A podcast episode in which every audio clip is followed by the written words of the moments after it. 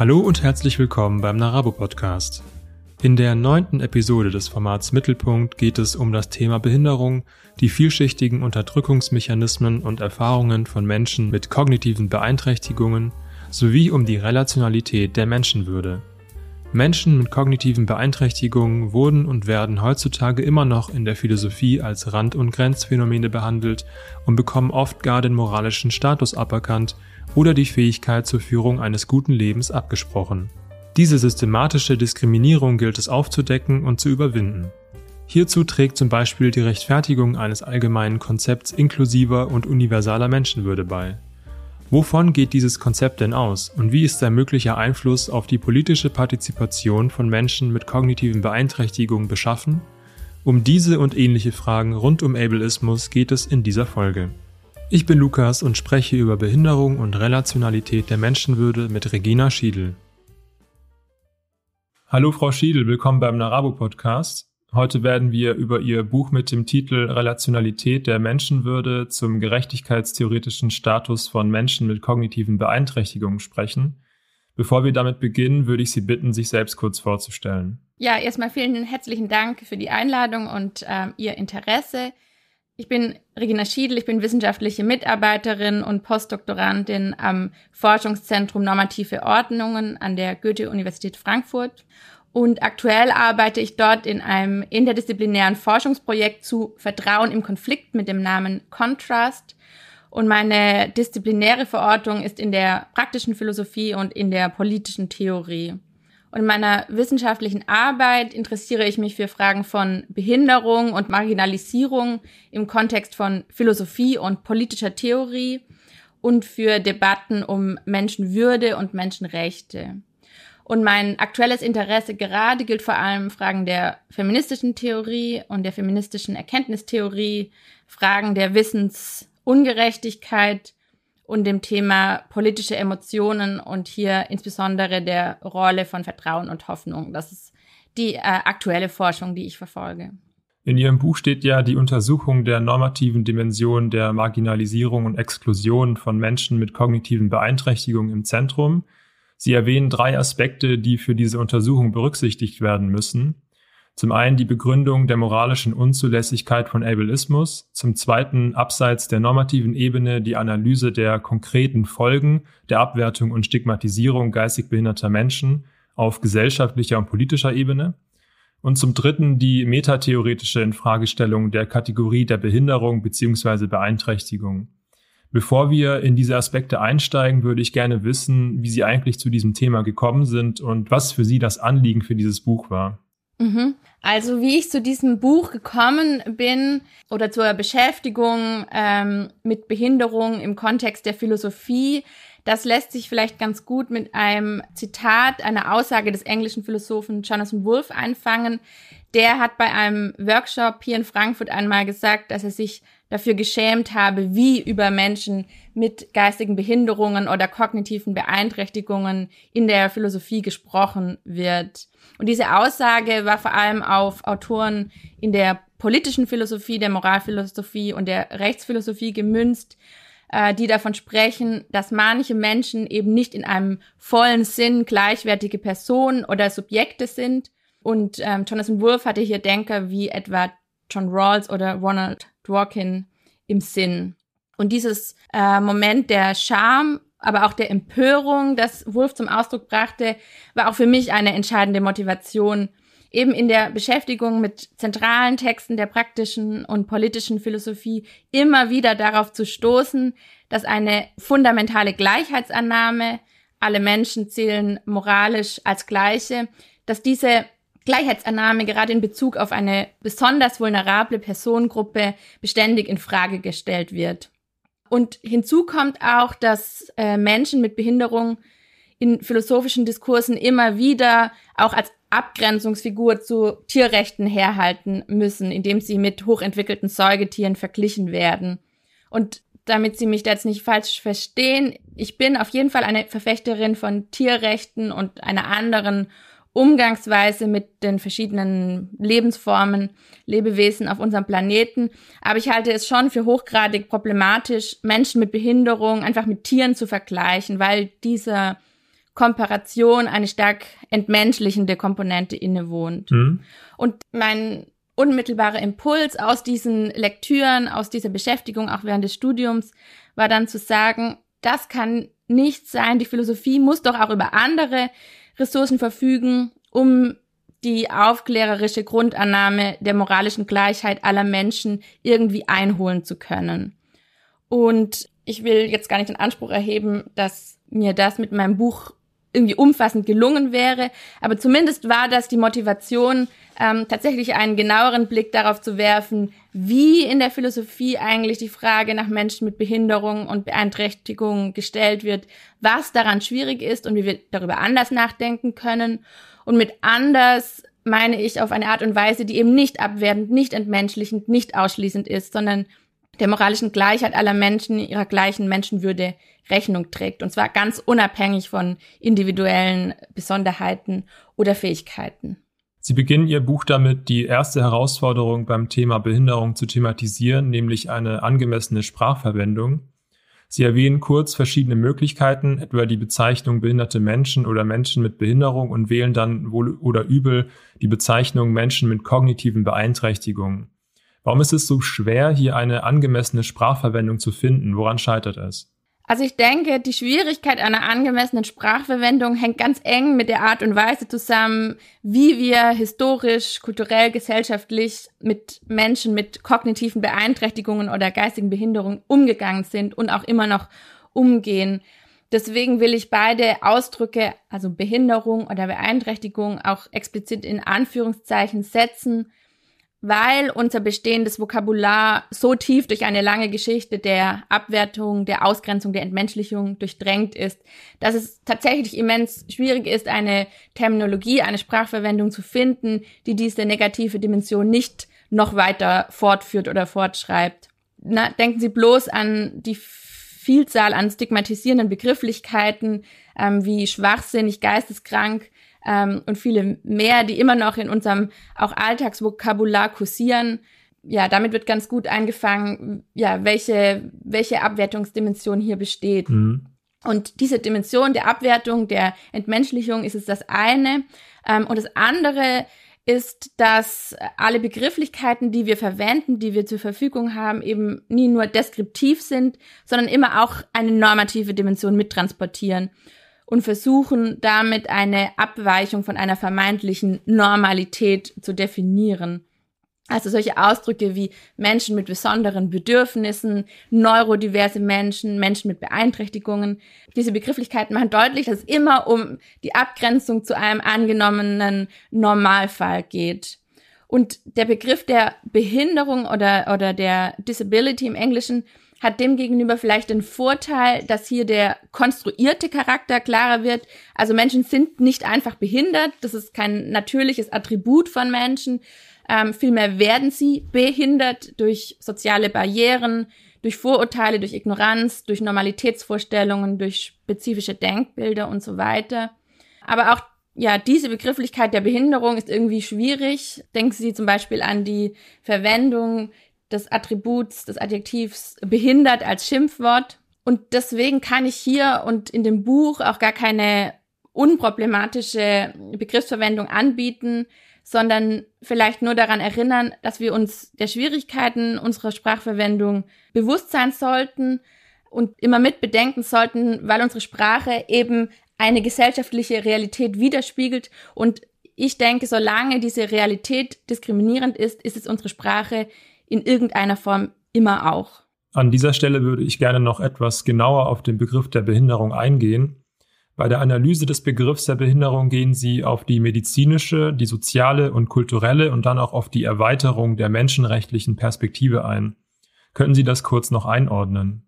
Ja, genau, das sind vier Modelle oder Perspektiven, die sich mittlerweile in der Forschung einigermaßen etabliert haben vor allem auch durch die soziologische Theoriebildung der Disability Studies. Und äh, um diese vier Modelle jetzt kurz zu erläutern, also das medizinische Modell ist sozusagen die klassische Perspektive, die Behinderung als eine individuelle körperliche oder geistige Schädigung betrachtet, die dann durch medizinische Intervention oder Therapie möglichst gut zu beheben oder auszugleichen ist. Also es geht um eine klare Pathologisierung von Behinderung. Und das soziale Modell stellt jetzt eine Reaktion darauf dar ähm, und stellt die individualisierende und pathologisierende Sichtweise auf Behinderung in Frage. Das soziale Modell stammt eigentlich aus der Praxis, also aus dem Aktivismus der Behindertenrechtsbewegung, wo immer wieder darauf insistiert wurde, dass Behinderung ein soziales Phänomen ist, in dem manche Menschen in ihrer Körperlichkeit oder in ihrer mentalen Konstitution abgewertet und gesellschaftlich ausgeschlossen werden. Das heißt, es geht hier vielmehr um das soziale, gesellschaftliche Umfeld von Menschen als um deren individuelle Attribute. Na, so ein ganz einfaches Beispiel ist, dass Denken Sie an eine Rollstuhlfahrerin, ähm, die ist im öffentlichen Raum zumindest nur so lange behindert, solange Gebäude oder Bahnhöfe nur über Treppen und nicht über Rampen oder Aufzüge erreichbar sind. Und ich denke, auch hinsichtlich von geistiger Diversität von Menschen kann das soziale Modell Anwendung finden, indem beispielsweise Bildungseinrichtungen, Schulen, Ausbildungsstätten lange Zeit so eingerichtet waren und es teilweise auch immer noch sind, dass auf spezifische Bedürfnisse oder eine Pluralität an Arten und Weisen zu lernen, zu kommunizieren, zu interagieren, sehr wenig Rücksicht äh, genommen wird, sondern ein ganz spezifisches Bild geistiger Normalität zugrunde gelegt wird, an dem sich dann auch Bildung, Ausbildung orientiert. Mhm. Und zu diesem dritten Modell, dem kulturellen Modell, das ähm, dieses Modell führt die Einsicht in die Konstruktion von Behinderungen durch soziale und materielle Rahmenbedingungen äh, fort. Was aber neu hinzukommt, ist, dass dieser Konstruktionsprozess von Behinderung umfassender verstanden wird. Das heißt, die Konstruktion betrifft sozusagen nicht nur die räumliche oder institutionelle Einrichtung der Gesellschaft, sondern auch ganz stark kulturelle Vorstellungsbilder also unsere Norm von Krankheit und Gesundheit und die Art und Weise, wie wir Normalität verstehen. Und die VertreterInnen dieses kulturellen Modells der Behinderung knüpfen ganz eng an Foucaults Analysen zu Biopolitik und der, ja, der diskursiven Rahmung und Regierung menschlichen Lebens an, um eben die geschichtliche, kulturelle Formung unserer Vorstellung von Normalität zu beleuchten. Und eine wichtige Vertreterin des kulturellen Modells, Anne Waldschmidt, fasst dieses so zusammen. Ähm, sie sagt, es versteht Behinderung nicht als eine Tatsache, sondern als eine kontingente Differenzkategorie, die kulturell wirkt.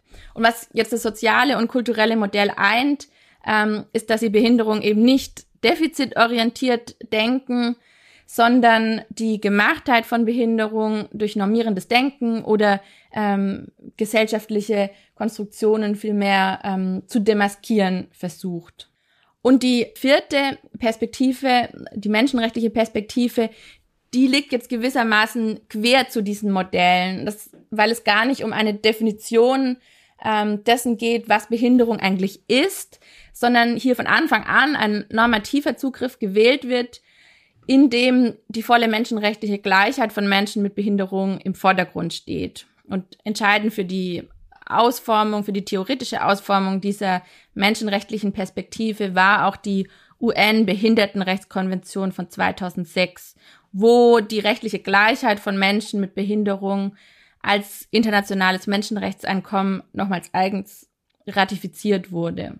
Und das Projekt meines Buches war jetzt gewissermaßen diese menschenrechtliche Gleichheit, die in dieser ähm, UN-Behindertenrechtskonvention etwa postuliert wird, auch philosophisch einzuholen. Bevor es weitergeht, eine kurze Unterbrechung in eigener Sache. Dieser Podcast ist nur durch deine Unterstützung möglich. Wir freuen uns daher, wenn du den Podcast abonnierst, auf Spotify und Apple Podcasts bewertest und mit anderen Philosophieinteressierten teilst. Besonders freuen wir uns über deine Fragen und dein Feedback. Dieser Podcast ist nur durch deine finanzielle Unterstützung möglich. Mehr dazu erfährst du in den Show Notes. Vielen Dank fürs Zuhören und weiter geht's.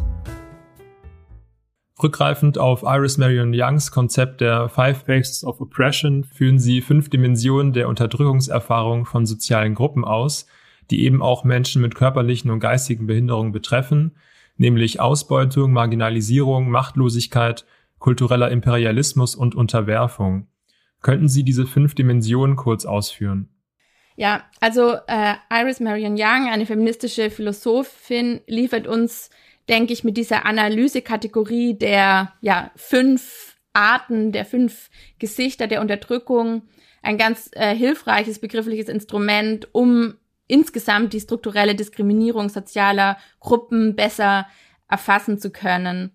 Und äh, strukturelle Diskriminierung meint dabei, dass es sich eben nicht um einzelne oder individuelle Akte direkter Diskriminierung von Menschen handelt, jetzt in unserem Fall etwa eine, eine intentionale Behindertenfeindlichkeit, sondern es handelt sich vielmehr um institutionelle Settings und gesellschaftliche Funktionsweisen, die für eine systematische Schlechterstellung bestimmter sozialer Gruppen hier von Menschen mit kognitiven Beeinträchtigungen sorgen.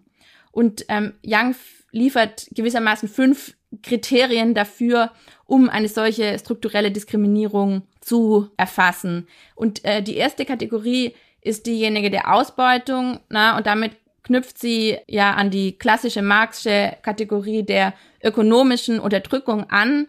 Und ähm, diese Kategorie bezieht sich auf alle Machtasymmetrien, die eine wirtschaftliche Schlechterstellung meinen. Und ein ganz äh, simples Beispiel dafür ist, dass etwa in Behindertenwerkstätten kein Mindestlohn bezahlt wird, sondern ähm, der Lohn so im Bereich von zwei bis drei Euro pro Stunde äh, sich bewegt, ja, was eigentlich klar äh, gegen gesetzliche Vorgaben verstößt.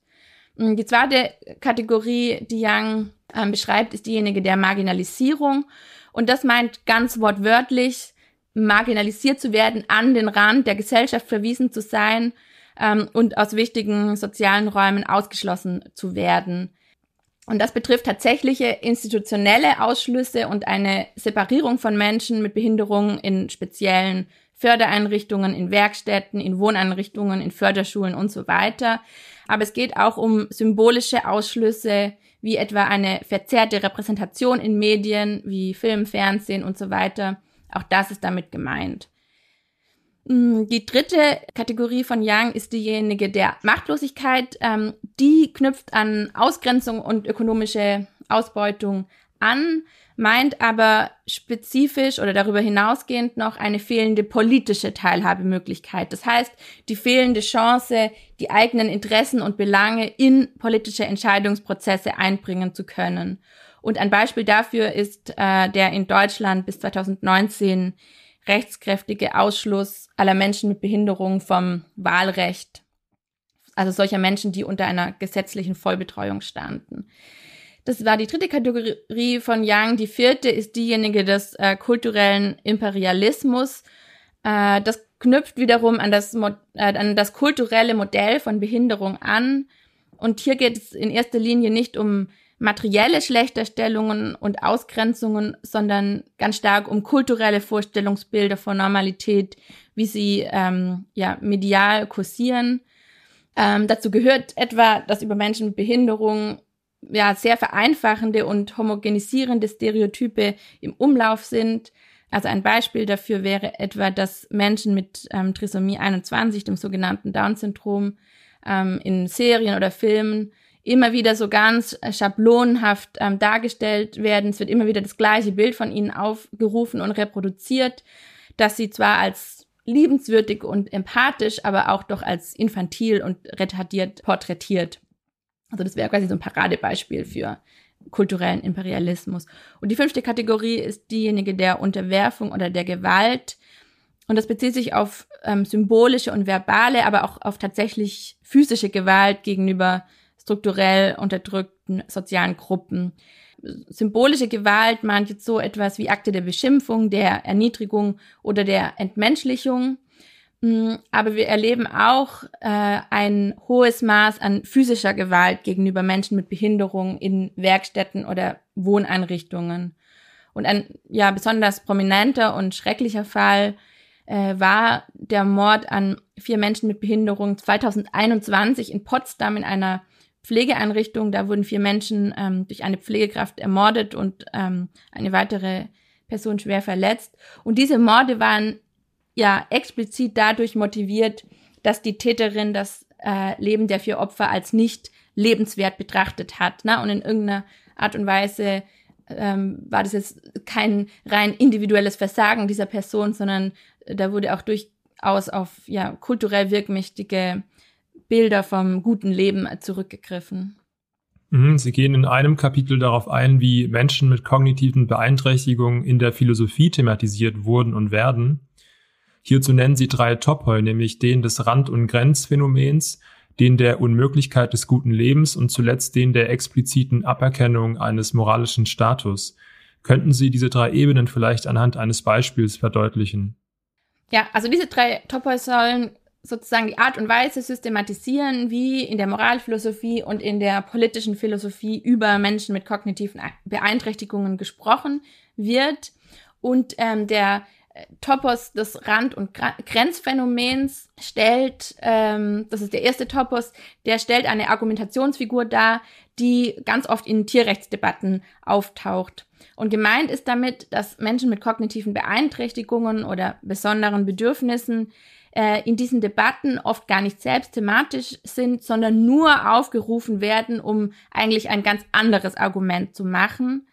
In den Schriften des äh, Tierethikers Peter Singer etwa gibt es Stellen, wo er Menschen mit Behinderung mit hochentwickelten Säugetieren vergleicht, also etwa mit Schweinen oder Walen, und dann die These äußert, dass manche Säugetiere höher entwickelte kognitive Fähigkeiten als manche Menschen mit Behinderung haben. Und daraus will er ableiten, dass diesen Säugetieren ein gleichwertiger moralischer Status zukommen sollte. Und ich denke, diese Schlussfolgerung ist jetzt auch überhaupt nicht problematisch, ähm, sondern vielmehr das Heranziehen des Vergleichstopos, also die argumentative äh, Strategie. Und ähm, ein anderes Beispiel ist etwa die Beschäftigung des Rechtsphilosophen James Griffin mit Menschenrechten. Äh, Griffin versucht argumentativ abzuleiten, aufgrund welcher Fähigkeiten Menschen über Menschenrechte verfügen und entwickelt eine Theorie, deren Kern bestimmte hochstufige kognitive Befähigungen sind. Mhm. Und dann ähm, ja, gibt's ähm, bei Griffin so eine Art Selbstbefragung darauf hin, was eigentlich mit den Menschen ist, die diese mentalen Fähigkeiten nicht besitzen. Und dann heißt es wiederum so relativ lapidar bei ihm, das wären eben Borderline Cases, also Grenzfälle. Und auch hier sehen wir ähm, ein ähnliches argumentatives Vorgehen wie bei äh, Singer. Auch Griffin beschäftigt sich gar nicht damit, wie eigentlich beispielsweise grundlegende Rechte für Menschen ähm, realisiert werden können, für Menschen mit Behinderung realisiert werden können, sondern er instrumentalisiert sie in gewisser Weise, ähm, um das jetzt sehr hart zu formulieren, nur dafür, um sein eigenes Argument zu machen, das eigentlich ähm, auf etwas ganz anderes ausgerichtet ist. Und das war dieser ähm, erste ähm, Topos. Ein zweiter Topos, den ich in philosophischen Diskursen identifiziert habe, ist der einer Unmöglichkeit des guten Lebens. Und das ist ein Argument, das immer wieder in der Ethik oder auch in der Moralphilosophie auftaucht und das besagt, dass Menschen ähm, über bestimmte kognitive Fähigkeiten verfügen müssen, um überhaupt ein sinnvolles, ein gutes, ein ergiebiges Leben führen zu können. Und ich denke, hier maßt sich die Philosophie oder diese AutorInnen maßen sich eine Deutungshoheit an, indem gewissermaßen von oben herab darüber befunden wird, was die individuellen Bedingungen eines guten Lebens sind und weder die Perspektive der jeweils Betroffenen berücksichtigt wird, noch die Frage, wie gesellschaftliche Settings und Chancen eigentlich darüber mitbestimmen, wie Einzelne ihre Begabungen und Fähigkeiten entfalten können. Und ähm, der dritte Topos ist der einer Aberkennung eines gleichen moralischen Status und das ist eigentlich die gravierendste Form, wie Menschen mit kognitiven Beeinträchtigungen in philosophischen Schriften thematisiert werden. Und ja, dieser Topos geht zurück auf Aristoteles Charakterisierung des Menschen als vernünftiges Tier. Und diese Vernunft wird dann durch die Philosophiegeschichte hinweg immer wieder ähm, essentialisierend als individuelle Bedingung eines gleichen moralischen Status gedeutet. Und das heißt im Umkehrschluss, dass dieser Status denjenigen abgesprochen wird, die nicht über eine solche Form von Vernunft verfügen. Und hier geht es tatsächlich um eine ja explizite Leugnung des moralischen, des gleichen moralischen Status, der moralischen Gleichheit von Menschen mit Behinderung. Und diese drei Topoi machen deutlich, inwiefern die Philosophie mit einem engen und individualistischen Vernunftverständnis oder einem ähm, spezifischen Verständnis von dem guten Leben eigentlich selbst in die Abwertung von Menschen mit kognitiven Beeinträchtigungen verstrickt ist. Bevor Sie die relationale Rechtfertigung der Menschenwürde entwickeln, zeichnen Sie die Konturen des Menschenwürdebegriffs nach. Besonders wichtig scheint mir hier mit Blick auf das Thema der kognitiven Beeinträchtigung zu sein, dass der Begriff der Würde bereits in der Antike als universaler Status des Menschen aufgrund seiner Vernunftnatur und Willensfreiheit gedacht wurde. Sie hatten es ja auch eben mit Blick auf Aristoteles kurz erwähnt. Wenn wir heute von Menschenwürde sprechen, ist das dann auch noch der Fall. Könnten Sie hier die wichtigsten Konturen dieses Menschenwürdebegriffs kurz erklären? Mhm. Also vielleicht ist es hier wichtig, sich kurz daran zu erinnern, wie der Menschenwürdebegriff aus der Philosophie heraus in rechtlicher Hinsicht so prominent wurde. Und das hat auf jeden Fall mit den totalitären Erfahrungen des 20. Jahrhunderts zu tun, also Nationalsozialismus, Stalinismus, ähm, wo Menschen eben zur bloßen Verfügungsmasse von totaler staatlicher Herrschaft degradiert wurden. Und ausgehend oder als Reaktion auf diese Erfahrungen gab es dann äh, im Nachgang des Zweiten Weltkriegs den Versuch, eine rechtliche Ordnung zu etablieren, die dies unterbindet, diese bloße Verfügbarmachung von Menschen. Auf globaler Ebene können wir hier etwa an die äh, Gründung der Vereinten Nationen und deren Menschenrechtserklärung ähm, denken. Und im, im nationalen, etwa im deutschen Kontext, ist ja Artikel 1 Absatz 1 des Grundgesetzes einschlägig, wo es heißt, die Würde des Menschen ist unantastbar. Damit ist jetzt eine normative Aussage getroffen, die aber natürlich geschichtlich eine ganz spezifische ähm, Herkunft hat. Und interessant ist, dass die menschliche Würde in rechtlicher Hinsicht eigentlich ganz selbstverständlich als universal und gleich ähm, verstanden wird. Und in den Diskursen der Philosophie scheint mir das aber etwas komplizierter ähm, zu sein, denn hier wird oft ein Bedingungsverhältnis in der Argumentation geschaffen, das es rechtlich so gar nicht ähm, gibt. Und dieses Bedingungsverhältnis äh, meint, dass dass Menschenwürde von bestimmten menschlichen Eigenschaften abhängig gemacht wird, also etwa von Vernunftfähigkeit, Moralfähigkeit, Reflexionsfähigkeit und so weiter. Und die Argumentation variieren ähm, hinsichtlich ja der genauen äh, Ausbuchstabierung dieses Arguments. Das heißt, verstehen wir diese Vernunftfähigkeit wirklich als individuelles Attribut, ähm, das empirisch dem einzelnen Menschen zukommen muss, damit er Würde hat, oder geht es stärker um eine menschliche Natur, ein menschliches Wesen, eine menschliche Substanz als vernünftig und so weiter, ähm, woraus dann eher so etwas wie eine, eine Würde der menschlichen Gattung folgt. Und ich vermute, dass dieses zweite Verständnis, dieses ja etwas metaphysischere Verständnis einer Gattungswürde eher dem rechtlichen Diskurs ähm, zugrunde liegt. Philosophisch wird es aber immer wieder in Frage gestellt und ein individualisierendes Modell zugrunde gelegt, das wirklich nach den individuellen kognitiven Attributen und Fähigkeiten einzelner Menschen fragt.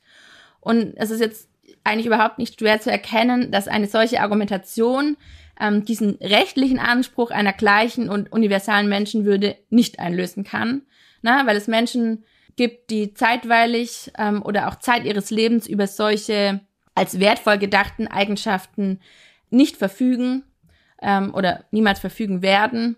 Und weil Versuche, ähm, die Menschenwürde in menschlichen Eigenschaften zu begründen, immer wieder ein ausschließendes Moment entfalten, ähm, sind viele Denkströmungen solchen Begründungsversuchen gegenüber auch skeptisch. Also skeptische Strömungen in der Philosophie sind hier etwa die feministische Theorie, die kritische Theorie, die Critical Disability Studies und so weiter. Und ich habe mir in meinem Buch ähm, auch die Frage gestellt, wie man ähm, eigentlich denjenigen widerspricht, die die gleiche Würde aller Menschen leugnen. Und eine Argumentation oder eine, eine äh, Strategie wäre jetzt auf Begründungsgänge gänzlich zu verzichten, na, wie das etwa in, in Teilen der feministischen oder postkolonialen Theorie getan wird. Ich denke aber, dass es als Ansatz nicht ausreicht, denn es sollte doch um eine Argumentation gehen, die die Gleichheit und Universalität, ja, wie sie, wie sie rechtlich zugrunde gelegt wird, auch philosophisch tatsächlich ähm, einlösen kann. Und das war ja ein wichtiges Anliegen meines Buches. Ja, zu Ihrer Argumentation würde ich jetzt kommen. Im Hauptteil Ihrer Arbeit entwickeln Sie das Argument gemäß dem Anliegen, ein allgemeines Konzept der Menschenwürde zu rechtfertigen, das auf der grundlegenden Idee eines geteilten menschlichen in der Weltseins basiert. Dieses allgemeine Konzept der Menschenwürde soll inklusiv und universal sein. Könnten Sie einen Einblick in Ihre Argumentation geben? Ja, also ich hatte ja bereits angedeutet, dass viele kritische philosophische Stimmen den Versuch ähm, einen moralischen und rechtlichen Universalismus zu formulieren, ähm, für fehlgeleitet haben, weil sie eben davon ausgehen, dass dieser Universalismus entweder doch partikular ist, ähm, indem er von ganz bestimmten Denkbeständen ausgeht, also das wäre der postkoloniale Einwand, oder dass ähm, ein Universalismus doch eigentlich eine Ungleichheit fortschreibt, weil er ein ganz bestimmtes Verständnis von Subjekten ähm, zugrunde legt, also etwa als männlich, vernünftig, autonom, mit einer unbeschädigten Körperlichkeit versehen. Äh, das wäre eher der feministische Einwand. Und unter diesen ähm, Verdacht gerät dann auch ähm, oftmals der Begriff der Menschenwürde, dem unterstellt wird, er sei doch irgendwie essentialisierend, er gehe doch von einem spezifischen Verständnis einer menschlichen Natur aus, die niemals universal sein kann oder doch immer bestimmte Personengruppen aufwertet und damit andere abwertet.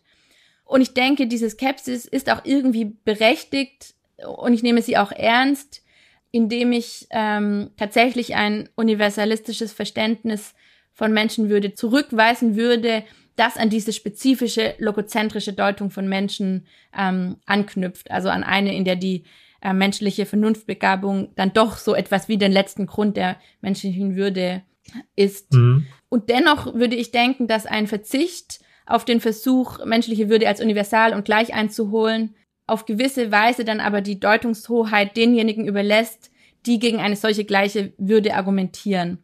Und deswegen habe ich versucht, in diesem Spannungsfeld ähm, sozusagen ähm, eine argumentative Strategie zu verfolgen, die einerseits am Begriff der Würde ähm, festhält und versucht, sie als universal und gleich zu rechtfertigen, ohne aber auf der anderen Seite dann wieder in diese Partikularisierungen und Ungleichheiten zurückzuverfallen. Und für solch eine Rechtfertigung habe ich auf äh, verschiedene philosophische Quellen zurückgegriffen. Äh, also am Anfang der Auseinandersetzung steht tatsächlich ein Klassiker des Menschenwürdebegriffs, nämlich Immanuel Kant. Das mag vielleicht zunächst verwunderlich erscheinen, äh, denn vielen gilt Kant als Vertreter eines rationalistischen Verständnisses von Menschenwürde par excellence. Und äh, gängige Interpretationen von Kant besagen, vereinfacht gesagt auch, weil Menschen über so etwas wie praktische Vernunft verfügen, ähm, also in ihrem Handel nicht einfach durch willkürliche Vorlieben angeleitet sind, sondern ihre, sondern ihr Tun an einem selbstgegebenen moralischen Gesetz ausrichten können, kommt ihnen ein besonderer Wert der Würde zu. Das ist so die klassische ähm, Kant-Auslegung. Und wenn man jetzt aber ein bisschen genauer äh, in die Exegese einsteigt, ähm, kann man sein Argument auch anders interpretieren, nämlich, dass es in erster Linie nicht darum geht, aufgrund welcher Vernunftbefähigungen wir selbst aus einer erste Person Perspektive Würde haben, sondern es vielmehr darum geht, warum und wie wir die Würde der anderen Menschen anerkennen äh, können. Und Kants Versuch, einen kategorischen Imperativ, also ein universalgültiges Moralgesetz zu begründen, zielt äh, ja meiner Interpretation nach genau auf solch eine Rechtfertigung der Würde des jeweils anderen Menschen ab. Und wenn wir uns jetzt äh, vergegenwärtigen, wie, wie Kant diesen kategorischen Imperativ ausbuchstabiert, ähm, es gibt mehrere Formulierungen und eine davon lautet, handle so, dass du die Menschheit sowohl in deiner Person als in der Person eines jeden anderen jederzeit sogleich als Zweck, niemals bloß als Mittel brauchst. Ja, also es geht darum, jeden Menschen als Zweck an sich selbst zu respektieren. Und diese Ausrichtung auf den anderen Menschen ist für den Würdebegriff eigentlich viel interessanter als die isolierte Perspektive des einzelnen Subjekts und dessen Vernunftfähigkeit.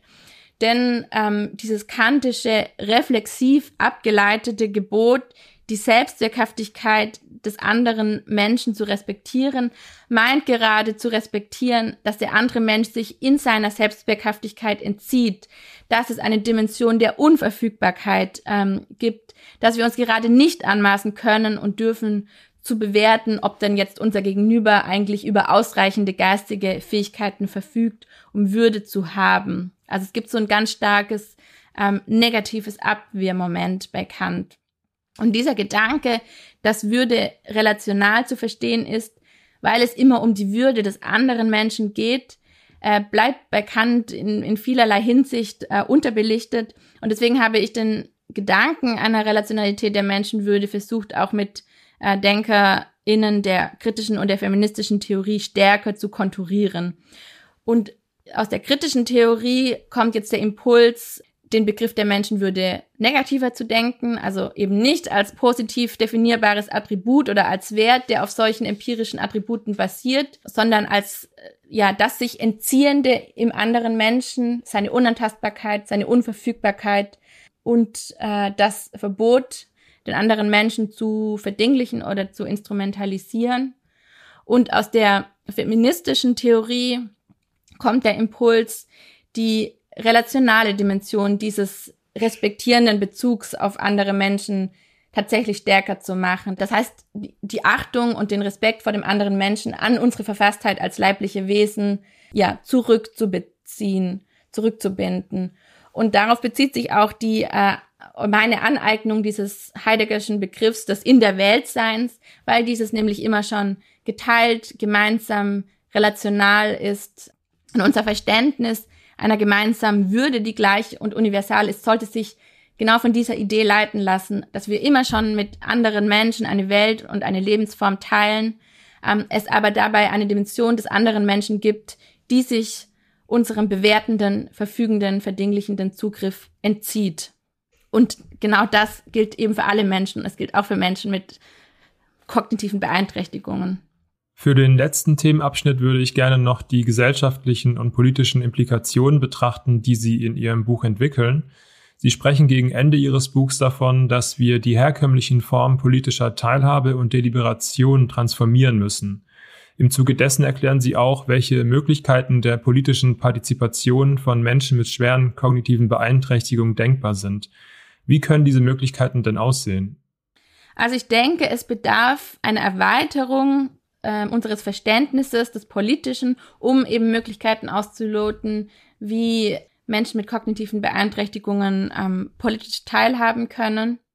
Denn auch sie sind ja Mitglieder des Gemeinwesens und ihre politischen Belange müssen deswegen berücksichtigt werden. Und ähm, ich denke, ein erster Schritt wäre, Politik oder politische Entscheidungsfindung nicht auf ein rationales Deliberationsmodell beschränkt zu denken, na, wie wir das eben bei Habermas etwa finden. Es aber auch nicht, Politik auch nicht rein agonal als Kampf konfligierender Interessensparteien zu verstehen, wie das etwa die radikaldemokratische Theorie tut, ähm, weil nämlich beide Modelle ganz stark durch ein rationalistisches Verständnis von politischer Handlungsfähigkeit bestimmt sind und Impulse, um ja das Politische anders weiter zu verstehen, kommen ähm, etwa aus der feministischen Theorie.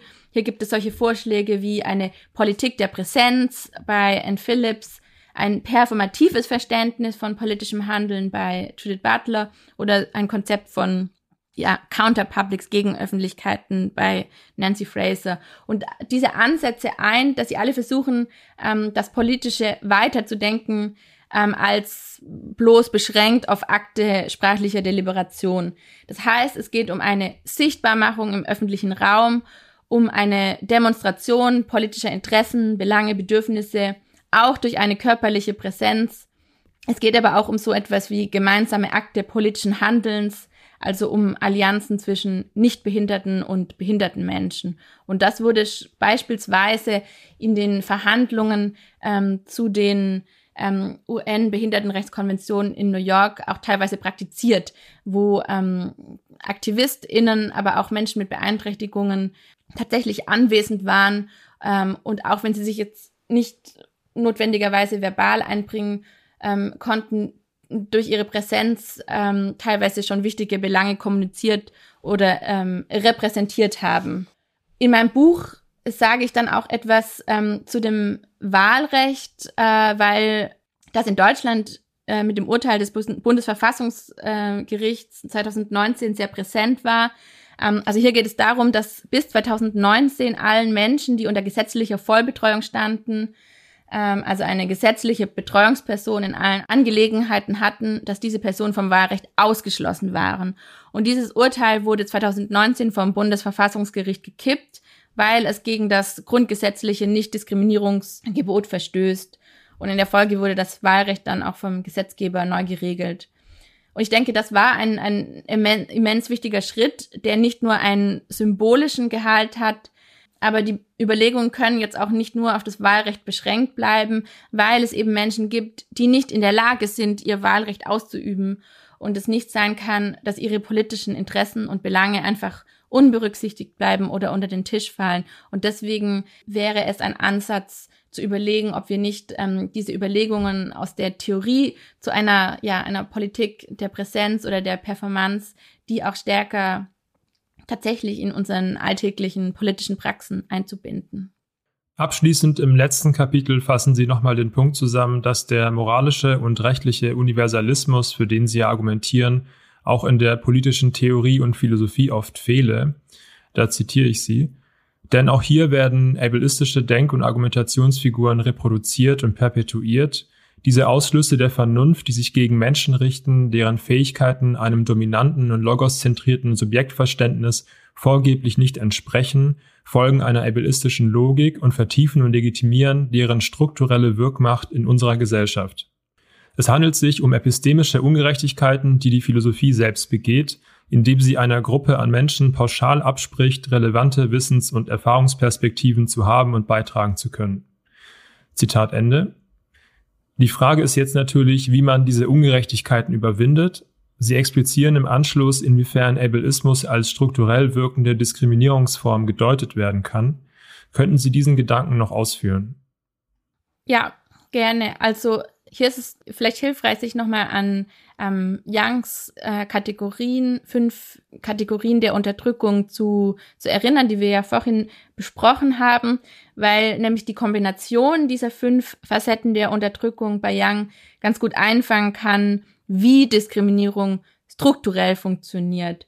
Und strukturelle Diskriminierung, na, das hatte ich schon gesagt, meint eben gerade keine einzelnen Akte der Feindseligkeit oder einfach eine kontingente Schlechterstellung von Menschen, sondern es meint ein ganzes Netzwerk an institutionellen Einrichtungen, sozialen Strukturen, rechtlichen Mechanismen, kulturellen Stereotypen, die die Mitglieder einer sozialen Gruppe unterdrücken. Und ich habe es hier vorausgesetzt, ähm, dass Menschen mit kognitiven Beeinträchtigungen in dieser Hinsicht, dass sie von einer spezifischen ähm, Diskriminierung betroffen sind, eine soziale Gruppe bilden. Und das heißt, wir haben eine umfassende Einrichtung unserer Gesellschaft, die so gestaltet ist, dass die von struktureller Diskriminierung Betroffenen in mehreren wichtigen Lebensbereichen eben systematisch schlechter gestellt sind. Und es gibt jetzt ähm, einschlägige Untersuchungen etwa zu strukturellem Rassismus, äh, die zum Beispiel aufzeigen, wie rassistische Strukturen schon in Bildungseinrichtungen anfangen und sich dann auf viele Bereiche des Lebens wie Gesundheitsfürsorge, Wohnungsmarkt, Arbeit, kulturelles Leben und so weiter Auswirkungen, auch wenn die einzelnen Akteure gerade nicht notwendigerweise rassistische Intentionen haben, sondern etwa durch ähm, unbewusste Biases oder die Reproduktion bestimmter Handlungsweisen angeleitet sind. Das ist zum Beispiel für die äh, in der Forschung für Schullauf Bahnempfehlungen gut aufgezeigt. Kinder aus migrantischen Familien werden trotz gleicher Leistungen wie nicht migrantische Kinder öfter nicht für eine gymnasiale Schulbildung empfohlen oder es wird ihnen öfter geraten, eine Klasse zu wiederholen. Und das kann eigentlich ganz wohlmeinenden Absichten geschuldet sein, wie etwa der, diese Kinder auf keinen Fall zu überfordern.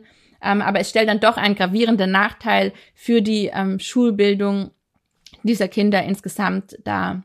Und ich denke, ähnliches können wir in Bezug auf Menschen mit kognitiven Beeinträchtigungen konstatieren, dass trotz wohlmeinender Absichten die Potenziale von diesen Menschen gar nicht angemessen gesehen und gefördert werden, sondern sie immer schon von vorhinein in eine ähm, ganz bestimmte Schublade gesteckt werden ähm, und deswegen auch nicht die Chancen und ähm, Entfaltungsmöglichkeiten erhalten, die sie eigentlich brauchen.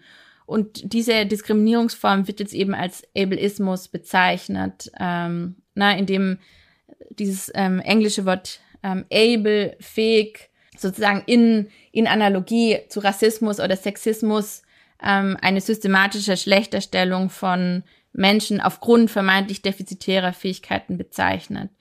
Und diese, diese strukturelle Diskriminierung reicht von einem Medizinsystem, das Menschen mit Behinderungen von vornherein als möglichst vermeidbar betrachtet, bis hin dann zu speziellen Werkstätten für Menschen mit Behinderung, wo ja diese Menschen aus dem regulären Arbeitsmarkt ausgeschlossen werden und oft auf stupide und monotone Tätigkeiten verwiesen werden.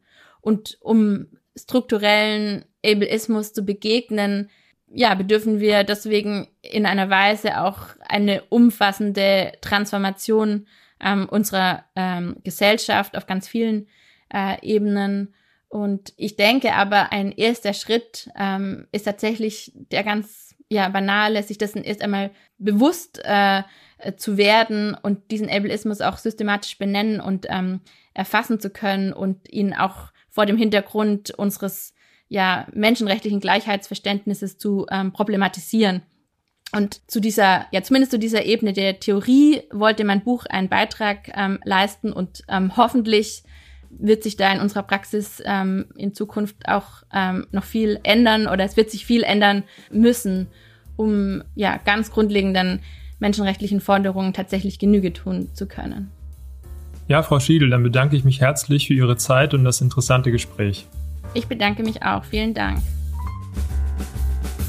Auch bei dir möchte ich mich fürs Zuhören bedanken. Ich hoffe, dir hat die Episode gefallen. Denke daran, den Podcast zu abonnieren, zu teilen und dein Feedback einzubringen. Danke und bis zur nächsten Folge.